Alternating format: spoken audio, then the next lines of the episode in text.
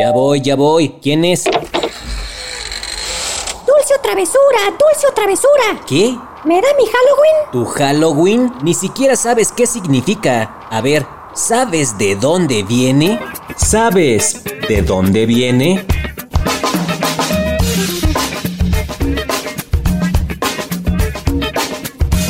El Halloween. ¿De dónde viene?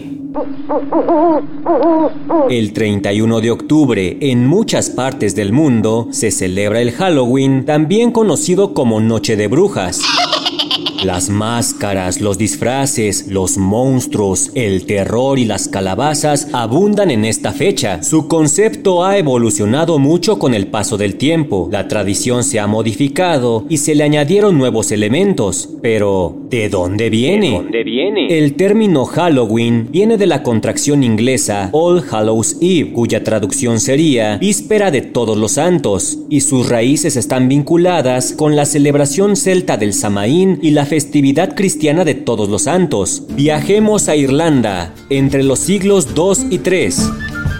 Los celtas festejaban una fiesta singular que llamaban Samaín y daba fin a su año. Se creía que durante estas fechas los muertos venían y paseaban por todos lados. Para ahuyentar a los espíritus que eran malos, se colocaban peras y nabos afuera de las casas. Los niños iban de casa en casa recogiendo los presentes que ahí se ofrecían y luego se los llevaban a los druidas, que eran una especie de sacerdotes, para que no hicieran malos presagios. Existe la creencia de que en estas fechas se realizaban muchos sacrificios humanos y de animales. Es por eso que cuando los romanos llegaron hasta esas tierras, consideraron la festividad como una barbarie y trataron de prohibirla. Con el paso del tiempo la tradición se fue perdiendo hasta que el Papa Gregorio IV, en el siglo VIII, instauró el Día de Todos los Santos por las mismas fechas. Pero fue hasta el siglo XIX cuando los inmigrantes irlandeses llegaron a América y trajeron consigo sus antiguas tradiciones, las cuales se popularizaron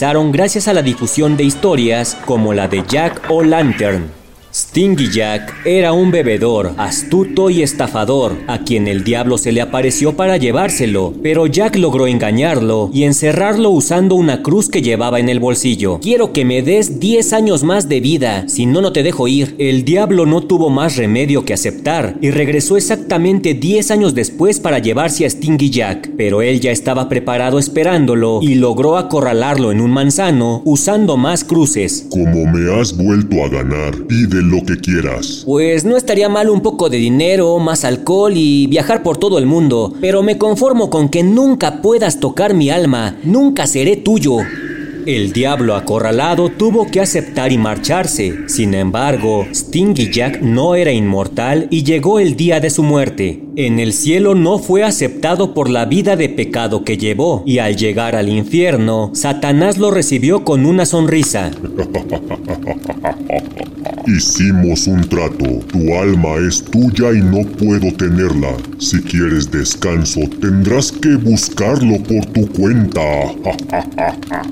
Ay, qué malo soy. El diablo lo corrió del infierno, arrojándole brasas ardientes y lo condenó a vagar por el mundo por toda la eternidad. Sáquese de aquí. ¡Vámonos! Jack tomó una brasa y con un nabo fabricó una lámpara con la que alumbra su camino. Es debido a este cuento que las calabazas talladas de Halloween llevan el nombre de Jack O'Lantern, lo que quiere decir Jack el de la linterna. En las islas británicas la gente empezó a fabricar sus lámparas inspiradas en Jack, tallando caras tenebrosas en nabos que depositaban en las tumbas para iluminar el camino de regreso al mundo de los vivos a sus difuntos más queridos durante la noche del 31 de octubre. También las colocaban afuera de las casas para protegerlas de malos espíritus. Cuando los irlandeses llegaron a América, se dieron cuenta de que los nabos no eran tan comunes, pero las calabazas abundaban. Así se modificó la tradición y las calabazas talladas con la cara de Jack O'Lantern se popularizaron por Norteamérica y después por todo el mundo.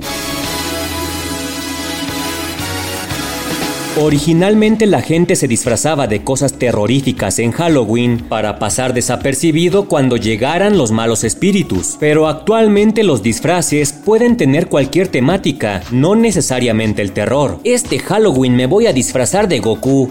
Ya me vi. Otra tradición del Halloween es que los niños van tocando las puertas pidiendo golosinas y si no les daban nada, los niños harían una broma o un susto. En México los niños suelen pedir la calaverita, pero eso es tema de otro podcast. ¿De dónde viene? Un podcast de El Universal.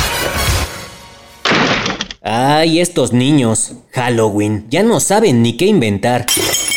Ey, ¿quién anda ahí? Ay, era un gato. Pero si yo no tengo gatos. Ay, mamá. Qué malo soy.